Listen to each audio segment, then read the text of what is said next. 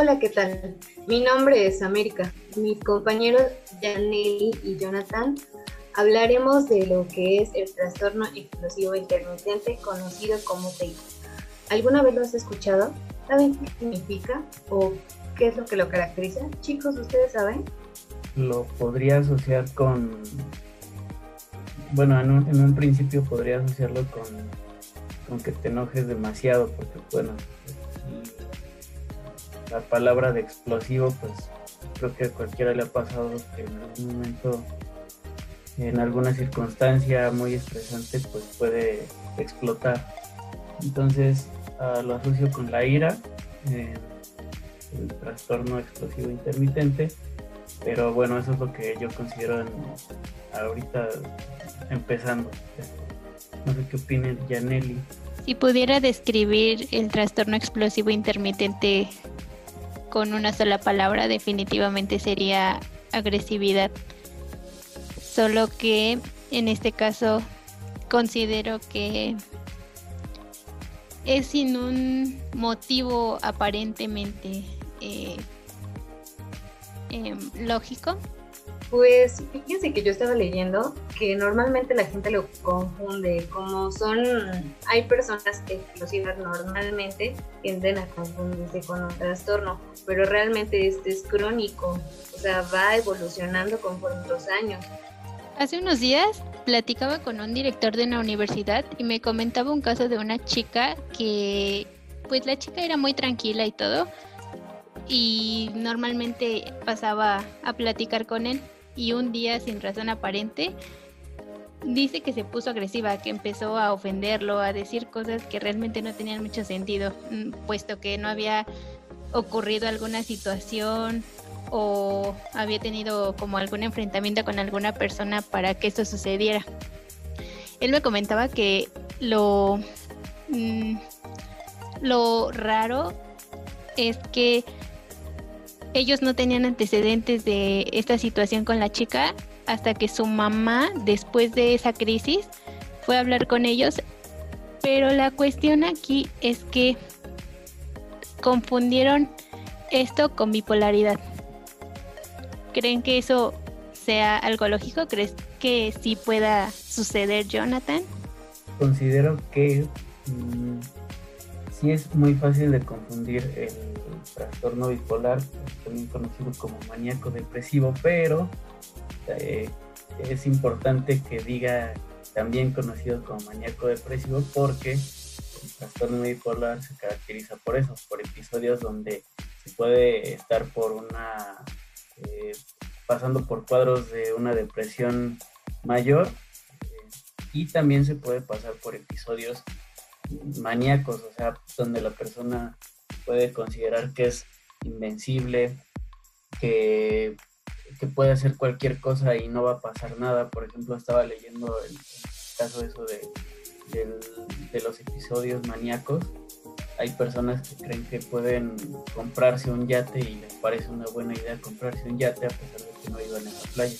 Y se endeudan y, compran ese yate por ese episodio maníaco. Entonces, creo que eh, se tiene muy muy arraigado el pensamiento de la cultura pop de que es el ser bipolar y eso porque lo pintan eh, tal cual así como de que de repente puedes este como que tener cambios de humor muy repentinos pero no se tiene en cuenta lo que realmente es que es lo que estoy comentando episodios donde puedes tener eh, semanas que estás deprimido y de repente de un día para otro literal te sientes invencible. Entonces, eh, digo, e, eso lo comento por el detalle de confundir eh, un, un, episodio explosivo intermitente. Considero que no es, este, mm, no debería ser fácil de confundir por, por la parte que comento, que son episodios muy prolongados y no son así como que nada más un día te, viste así y ya por eso se considera un episodio maníaco. O sea, los episodios maníacos son considerados por, por varios días, no solo por un día o un ratito. Entonces, yo creo que no, eh, no se debería confundir, pero repito, siento que es más por la parte de que la cultura pop ha dado como que el concepto de que el ser bipolar es eso, prácticamente lo que acabas de explicar. Pero bueno, esa es mi humilde opinión. Otra cosa que... Perdón. Continúa ya. Eh, otra cosa que me llamó la atención de esa situación es que él me comentaba que la chica sí recordaba lo que había dicho, lo que había hecho. Y no sé si estoy mal, eh, ustedes me dirán que cuando estamos hablando del TEI, eh, la persona no recuerda absolutamente de lo que pasa en el lapso de la crisis. Es correcto, se considera que es un episodio totalmente psicótico, está fuera de control. Y obviamente los, los episodios los que les comento son, son más conscientes por ese lado. Entonces sí, sí, eh, es una gran diferencia. Mm, incluso estaba escuchando, bueno, estaba escuchando el otro día en un video, eh, cómo es el aumento de energía y de repente la ira es la que normalmente es la que llega a generar mayor presión. Lo mencionaba con la bipolaridad, que es totalmente distinta. Yo tengo una conocida que sufre de bipolaridad y de verdad nada que ver, ¿no? Obviamente es diferente, pero en su caso es una persona totalmente tranquila, no tiene episodios de ira, no, no, este, no surge como que ese, ese momento donde se sienta súper acelerado, simplemente es distinto.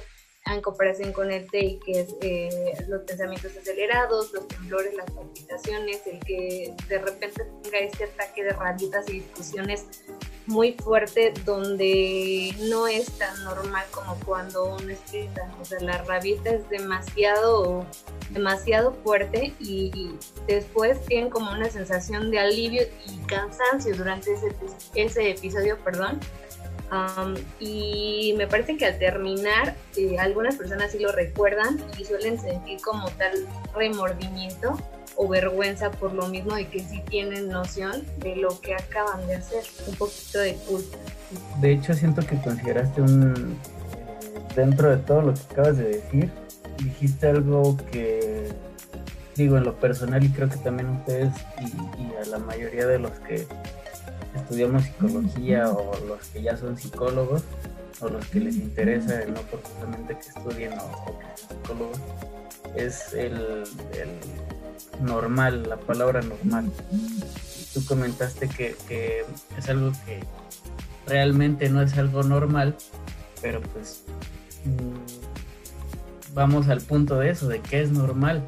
O sea, en el, en el ejemplo que estaba comentando Yaneli hace rato, enseguida yo pensé, pero es que eh, no se sabe qué es lo que realmente pasó por la mente de esta chica para que pudiera pasar esto. Digo, para todos los que estaban a su alrededor, pues eh, fue así como de, quién sabe qué onda, de repente se le botó el tornillo y se, puso así, ¿no? Pero eh, igual también asocio mucho con, frase muy facebookera que es que, seas amable con los demás porque no sabes las batallas que están librando en su vida personal, ¿no? Entonces, eh, también es algo difícil de, pensar fríamente en una situación así al ver a alguien que se pone así, pensar realmente qué es lo que pasa por su mente que hizo que detonara algo así. Porque igual al principio tú mencionaste algo, América, que, que puede que algo les detona y que parece que no es justificante, o sea, o sea como que no se justifica que, que, por tal cosita tal vez eh, se, haya puesto así, ¿no? Pues sí, normalmente yo estaba leyendo, eh, una de las complicaciones sí son los estados de ánimo. Normalmente estas personas tienden mucho a tener depresión y ansiedad. Entonces de ahí ocurre a menudo lo que es el trastorno explosivo. Eh, um, el consumo de alcohol y drogas también es como que un factor de y las lesiones. Algunas veces pueden producirse lesiones intencionales o intento de suicidio. Eh, ¿Están de acuerdo que todos o quizá la mayoría nos enojamos frecuentemente, pero ¿en qué manera determinamos que ya es, ya está mal? Eh, que ya llegamos a un trastorno eh, grave, por así decirlo. Según el DSM-5, de, que es un trastorno, o sea, cualquier tipo de trastorno. Ahorita estamos hablando del, explosivo intermitente, pero cualquier tipo de trastorno enfatiza mucho el DSM-5 lo funcional. Lo deja de ser el sujeto funcional ante la sociedad en la que desenvuelve. Obviamente puede variar. Hay, hay este, culturas que, que ven ciertas cosas normales y otras culturas que esas mismas cosas no las ven normales. Eh, el individuo, si no se adapta a esa sociedad y ya es disfuncional, se está afectando en sus relaciones este, interpersonales, de familia, amorosas, en la escuela, en el trabajo. Eso ya se está convirtiendo en, una patología, algo que, que le está etimológicamente hablando causando malestar al individuo en, su experiencia, digamos, de vida. Entonces, una vez que, que, estás afectando a terceros, por ejemplo, en un, episodio explosivo que, en el cual el individuo tal vez ya hasta golpeó a alguien, eso sí ya, ya podría considerarse grave. Y, puede que, que, tal vez no fue que dejara a la persona tan mal para mandarla al hospital, puede que sea, no sé, una bofetada o, que le dio un manotazo, yo qué sé, pero ya al pasar a, la agresión física con un sea, yo considero que ya es este, señal de alarma para considerarse como una patología, en este caso, Pero no sé Entonces, qué ustedes. No, sé qué opinan, pero ¿qué se les recomendaría a nuestros oyentes? Realmente yo creo que podría ser eh, en el momento en que identifiquen o sepan que, que una persona adjunta sufre ciertos episodios de ira y los identifica con esto, ¿ustedes qué sugieren? Obviamente recurrir a terapia es lo, lo, mejor, lo que, lo que no es lo que está de moda, sino lo que deberíamos de hacer todos en algún punto de nuestras vidas. Yo creo que también las prácticas de relajación o cositas así, no sé qué opinan. ¿Ustedes qué les recomendarían, compañeros? Yo creo que antes de entrar a ese punto, sería importante mencionar que los episodios pueden ocurrir frecuentemente y esto se daría, si no me equivoco, y ustedes me dirán nuevamente, eh, por semanas e incluso eh, hasta con meses de separación. Es obvio que se caracteriza principalmente por ira descontrolada, por actitudes explosivas de la persona muchas veces sin una razón aparente, pero así características específicas, ya tocando lo que comentaba Jonathan de las agresiones físicas. Tengo en mente de lo que leí que había la presencia de impulsividad, irritabilidad, agresión y enojo. Yo creo que eso es importante antes de pasar a dar consejos de cómo tratarlo. Que desde el primer momento, incluso en nosotros, por ejemplo, cuando empezamos como a notar en nosotros mismos ciertas conductas, que no son, por decirlo así, normales, vamos otra vez con esa palabra, yo no sé pero de cierta forma es la que se maneja. Eh, yo creo que dentro de uno ya sería como identificarlo y saber qué es lo que podemos hacer, porque realmente no está no está padre y yo lo digo por todos, una persona súper agresiva o que te esté molestando de cierta forma, Mm, yo creo que estas erupciones explosivas y ya las notas cuando ya son más recurrentes y duran, pues duran, que será más de 30 minutos, ¿no? Me parece algo así.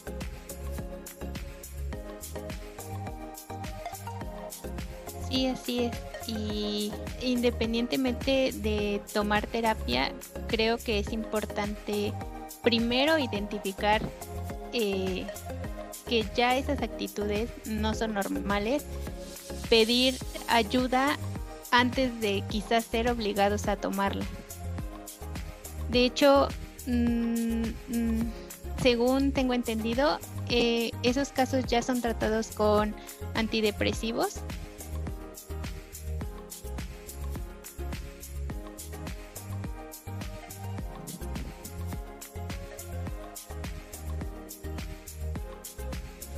Sí, eh, bueno, igual también por lo que yo sé, es una combinación entre medicación y también terapia. Pero sí, sí, igual también tengo entendido que es por medio de, bueno, la medicación es por medio de antidepresivo. Igual también no sé si sea, digamos, eh, digno de considerarse en este punto que,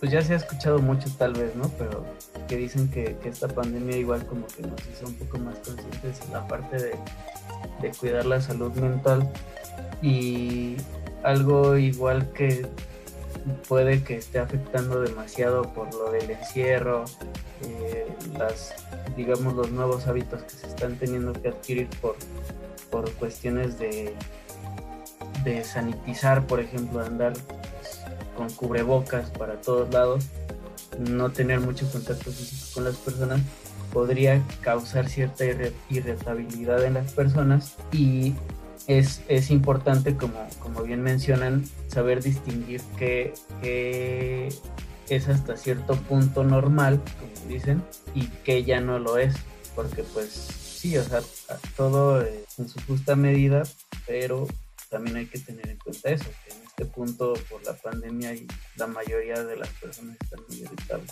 Sí, la verdad es que concuerdo contigo, he escuchado muchos casos, puedo decir que incluso formo parte de ello. Ante esto yo creo lo más importante es que ante la aparición de cualquier síntoma, ya de un episodio serio, consultemos a un médico, a un especialista. Creo que de primera instancia con un psicólogo, ya el psicólogo nos dirá si es pertinente ir con el especialista para que se nos medique, porque también hay que recalcar que no debemos automedicarnos porque no sabemos realmente lo que tenemos y esto solo puede empeorar la situación. Bueno chicos, pues eso es todo por hoy. Les agradecemos mucho nos hayan escuchado. Eh, como bien lo decía mi compañera Janelli, no se automediquen, perdonen. Y espero tengan un excelente día. Cuídense mucho y hasta luego.